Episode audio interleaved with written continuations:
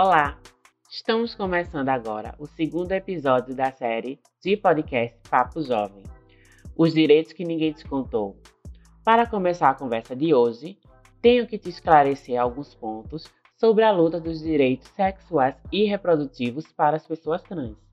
Na década de 90, foi realizada no Cairo a Conferência Internacional da ONU sobre a População e Desenvolvimento.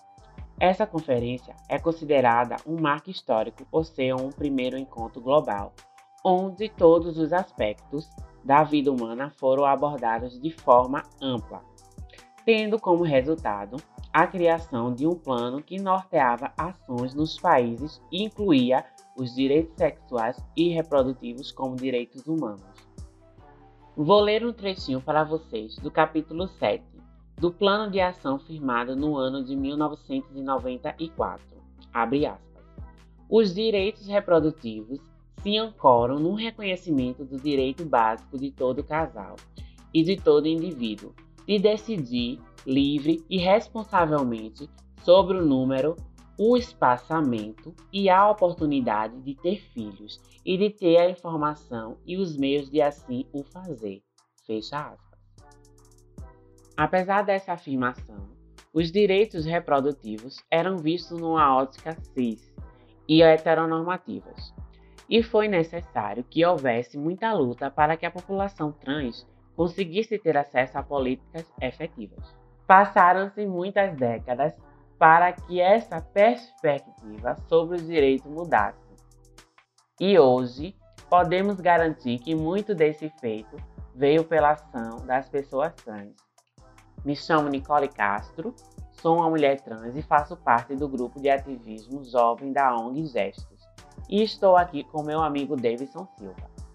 Oi, pessoal. Me chamo Davidson, tenho 25 anos e faço parte do grupo de ativismo jovem da Gesto e da rede jovem de pessoas vivendo e convivendo com HIV de Pernambuco. Para conhecer melhor os avanços, vamos contar com a participação de Iuna Vitória, mulher trans, mãe de Dionísio, estudante de Direito pela Universidade Federal da Bahia.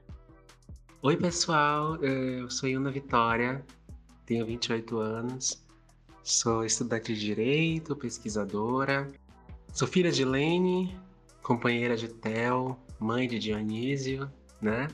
Utilizo essas informações mais pessoais como os maiores dos meus títulos, né? Porque no país que mais mata pessoas trans no mundo é importante lembrar que somos filhas de alguém, companheiras de alguém, eventualmente, no meu caso, mães de alguém, e isso acaba é, construindo outras representações sobre nós, né?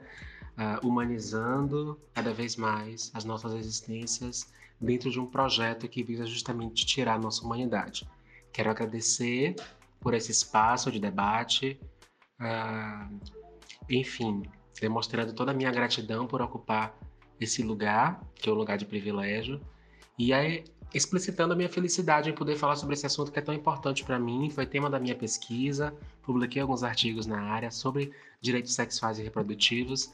Desde o nascimento do meu filho tem sido a grande bandeira que eu levanto, né, junto com meu companheiro, que é da área da saúde, estudante de medicina. Então, fico muito, muito, muito, muito feliz por saber que existem pessoas que estão interessadas por esse tema e que estão abrindo o debate sobre. Pois é, Yuna. O que você entende pela luta dos direitos sexuais e reprodutivos para pessoas trans? Sobre os direitos sexuais e reprodutivos para a população trans, eu penso que, assim como todos os principais legados do movimento feminista que se iniciou com as mulheres cisgêneras, né? É uma pauta emergencial para o movimento trans e precisa ser enxergado também como uma pauta emergencial, assim como o direito ao emprego e renda, o direito ao reconhecimento legal das identidades trans, o acesso à cidade, porque a pauta de direitos sexuais e reprodutivos constitui uh, um debate mais amplo, que é o direito à saúde de maneira humanizada. Né? A possibilidade de termos uma assistência e uma tutela integral à saúde.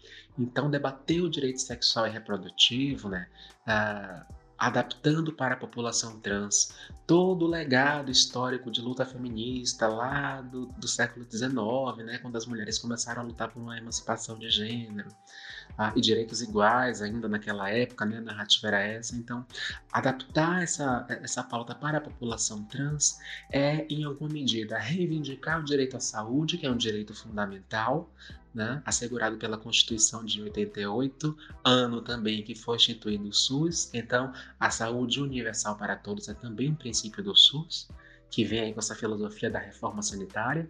Né? Então, é disputar narrativas em um cenário de saúde, reivindicando por uma atenção integral. Porque quando é que a pauta trans chega no debate da saúde pública? pela reivindicação do processo transexualizador, que é extremamente importante, extremamente relevante, mas que limita o debate às cirurgias de modificação corporal e ao acompanhamento multidisciplinar para a hormonização né, e os, as, as biotecnologias de reforço de gênero, né, de identidade de gênero. Então a gente precisa agora ir para a página 2 para a página 3, para a página 30 e contar outras histórias sobre nós no campo da saúde, reivindicando a atenção primária, porque né, a atenção básica é a porta de entrada para os serviços do SUS, entender que as pessoas trans possuem diversas demandas, são atravessadas por várias especialidades, não apenas aquelas que estão no rol do processo transexualizador, como endocrinologia, psiquiatria, psicologia, urologia, né, clínico geral. Não, nós também frequentamos cardiologistas, pneumologistas, neurologistas, né, ah, e, eventualmente, nesse eixo de saúde sexual e reprodutiva, né, nós precisamos dar uma atenção especial à nossa fertilidade, pensar a estratégias de preservação dessa fertilidade frente a alguns processos de transição que são castradores, né? A própria a terapia hormonal, né, as cirurgias de transgenitalização. Então, para quem tem interesse, deveria ser disponibilizado essas tecnologias de preservação de fertilidade, né, criogenia para óvulos e espermatozoides, e também a, uma estratégia pedagógica de acompanhamento, né, a, na própria rede multidisciplinar, nos próprios ambulatórios, de instruir a população trans de que ela tem o direito de estar nesse local, quer seja por uma filiação biológica, né? pensando aí é, as várias possibilidades que os corpos trans possuem para a reprodução, mas pensando também a via da adoção, né, que é uma via legal extremamente importante, extremamente necessária. Né? Então perceba, a pauta de direito sexual e reprodutivo diz respeito também ao direito de constituir uma família, né, ao direito de liberdade de expressão, liberdade de pensamento, liberdade de ir e vir, são todos direitos fundamentais. Né? Todo ser humano deveria ter a possibilidade de construir a sua família e de escolher qual a via né, de concretização dessa família, quer seja uma via de parentalidade genética, quer seja de uma via de parentalidade socioafetiva.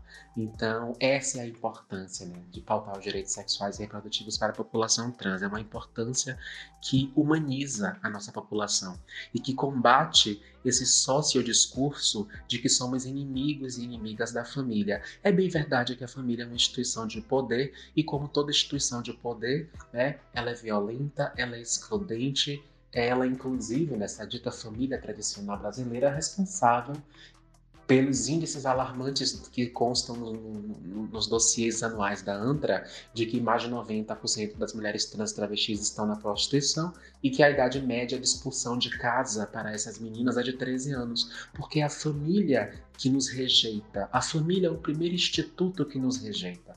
Mas também podemos contar outras histórias sobre nós e construir outras possibilidades de família, para disputar narrativas nesse cenário familiar. Então, uh, ter a possibilidade de construir as nossas próprias famílias das nossas maneiras, quer sejam por redes clandestinas de afeto, quer seja por possibilidades de, de parentalidade mesmo, né, genética ou socioafetiva, é, deve ser um direito.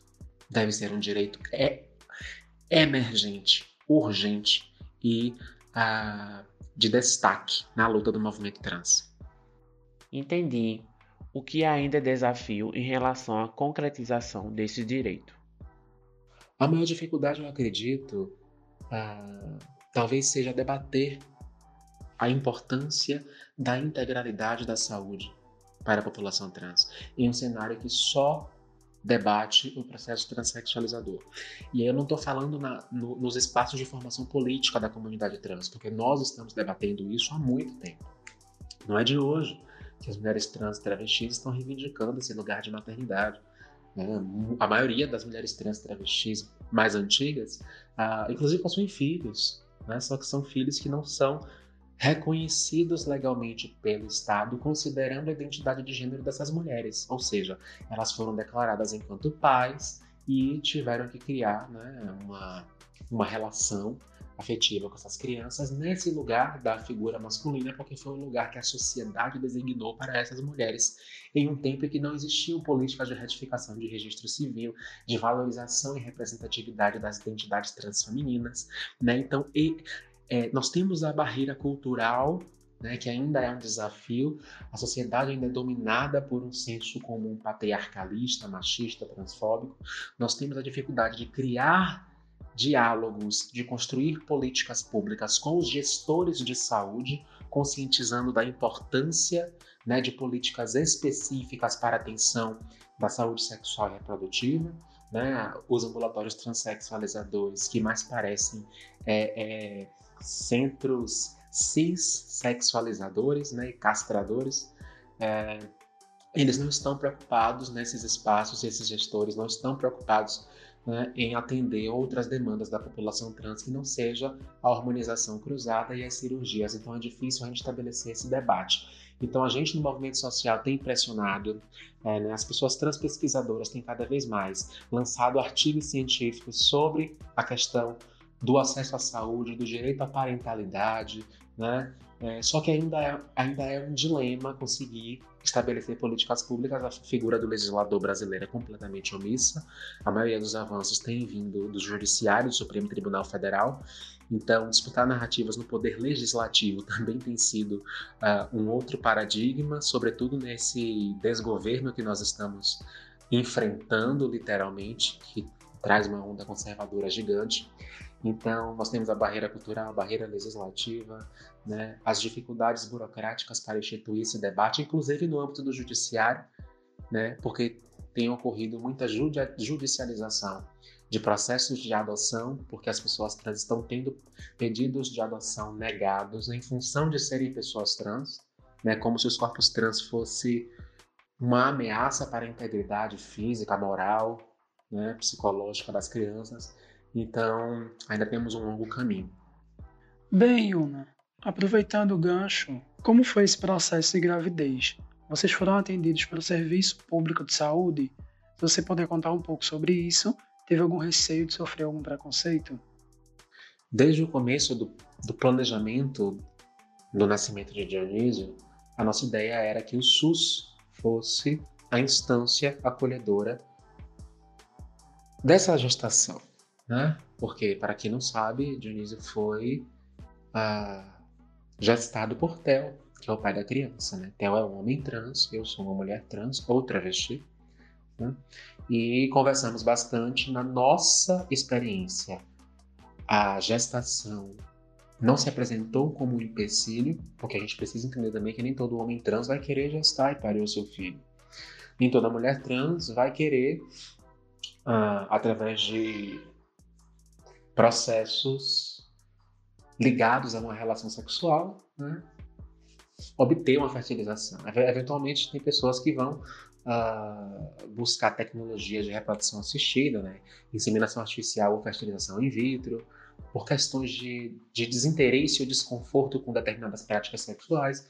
Tem pessoas que não vão desejar ter é, ou exercer essa parentalidade de maneira biológica, vão, vão, preferir a via da adoção. é importante entender essas modalidades para a gente entender também as dificuldades no acesso, na concretização dessas parentalidades. Por exemplo, quem utiliza tecnologias é, reprodutivas vai passar por uma dificuldade, né? Nesses espaços de fertilização, vão sofrer um tipo de violência nesses espaços de fertilização. Já quem faz a inseminação caseira vai passar por outra dificuldade jurídica, que a inseminação caseira não é regulamentada totalmente pelo governo, pelo ordenamento jurídico. Então, é possível que essas pessoas tenham dificuldade no registro da criança, mesmo com a declaração né, de feita por um advogado, de que o processo foi feito de maneira caseira. Se esse, esse material ele for doado, né, ele não for da, da, da própria pessoa ali envolvida na, na, relação. Nós temos aí uma outra dificuldade, né, porque nós temos os termos de doação e de anonimato né, desse doador, mas que juridicamente ainda é frágil, o sistema não consegue compreender ainda essas relações. E ah, no meu caso, no caso de Theo, não tivemos a nossa, a, o, nosso vínculo genético questionado, né? Porque foi feito de uma, foi feito de uma relação sexual, como qualquer outra, né? Então, a gestação é sempre certa, no sentido de que ninguém vai questionar que o filho que está na barriga de Theo é realmente do Theo, e ninguém vai questionar que eu sou a, a pessoa que contribuiu com o material, posto que estamos em uma relação. Então, o que foi aqui que questionaram a nossa identidade de gênero e o nosso papel familiar. Então, o SUS, em um, primeira, em um primeiro momento, quis me designar como pai e quis designar Theo enquanto mãe. Né? Então, essa foi a nossa dificuldade primeira, estabelecer um diálogo com as unidades do SUS entendidas como maternidade da importância do reconhecimento do gênero, tanto nas relações né, profissional de saúde versus paciente, sobretudo na relação médico-paciente, mas também e principalmente nos documentos médicos hospitalares. Tivemos uma grande dificuldade com a declaração de nascidos vivos, que é um documento médico que ainda consta a categoria pai e mãe. É, em uma reunião com, com a, a, a, diretora e assistente social do Instituto de Perinatologia da Bahia, o IPERBA, que é um centro de, que é uma maternidade de referência, nós ouvimos que eles consultaram um oficial de registro acerca do nosso caso e o oficial sugeriu que todos os homens trans, independente de retificação de registro civil, fossem declarados mães e as mulheres trans fossem declaradas pais, porque, uh, segundo o legislador brasileiro, na visão dele, né, a grávida é a figura feminina, né? A gestação é um fenômeno ainda ligado ao feminino no, no, nos termos da lei e que, portanto, o hospital não poderia fazer nada diferente. Eu discordo, Sou uma pesquisadora no campo de direito, meu marido é um pesquisador no campo de medicina, né, respectivamente, dos nossos cursos de graduação. Nós discordamos da opinião desse oficial de registro e a partir daí começamos uma disputa de narrativas. Fizemos, inclusive no campo da ciência, fizemos uma pesquisa acadêmica extensa, construímos uma análise da declaração de nascidos vivos com uma sugestão de preenchimento. Isso virou um artigo científico que foi aprovado no Seminário Internacional Fazendo Gênero 12, e através desse artigo nós conseguimos convencer apenas a rede privada a respeitar o nosso gênero na DNV e nos demais documentos médicos. Então, uh, o parto de Dionísio ocorreu na rede privada, no Hospital Santo Amaro, que foi o único que se abriu para o diálogo e para atender o nosso pleito né, o, o SUS, embora tenha nos escutado em uma primeira medida, negou de imediato, né, na primeira consulta, um oficial de registro, o SUS negou o nosso pleito e diante da impossibilidade de termos o nosso gênero deslegitimado nos espaços de saúde e nos documentos jurídicos do nosso filho, o nosso parto não ocorreu no SUS apenas por isso, porque o SUS ainda não estava preparado para acolher a nossa demanda. Atualmente, o SUS tem dado passos importantes para a readequação das necessidades das pessoas. No ano de 2009, instituiu-se a Política Nacional de Saúde Integral de LGBT no âmbito do SUS, com o objetivo geral de promover a saúde integral da população LGBT. No entanto, centenas de, centenas de pessoas trans sofrem, por exemplo, com o medo de buscar atendimento médico e serem desrespeitadas quanto ao nome social, fazendo com que passem constrangimentos e até os questionamentos sobre a necessidade da transição. Esse conjunto de fatores fazem com que muitas pessoas injetem substâncias em seus corpos, sem nenhum acompanhamento médico. Como você vê todo esse contexto de falta de informação nos serviços de saúde? Esse é um comentário muito importante. Né? A gente precisa entender que se as pessoas trans não estão nos espaços de saúde, elas estão ah, se submetendo a processos de hormonização sem o acompanhamento de um profissional capacitado na área, é porque esses espaços não são acolhedores para nós. Né? Então, se não estamos nas clínicas, isso não diz respeito a, há uma negligência nossa em relação à nossa própria saúde, em relação ao nosso corpo. Afinal, quem iria injetar diversas substâncias que muitas vezes desconhecem, né, simplesmente por birra, porque não querem ir para o hospital porque não gostam de médico. Ninguém, né?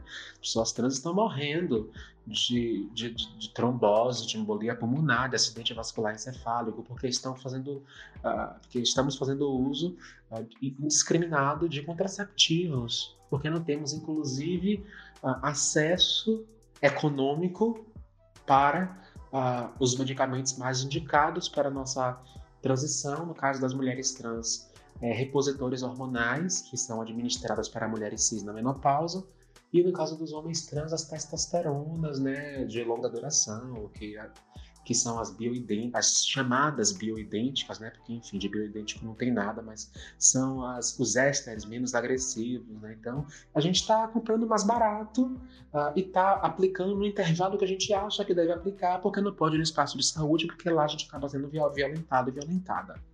Essa é a grande realidade.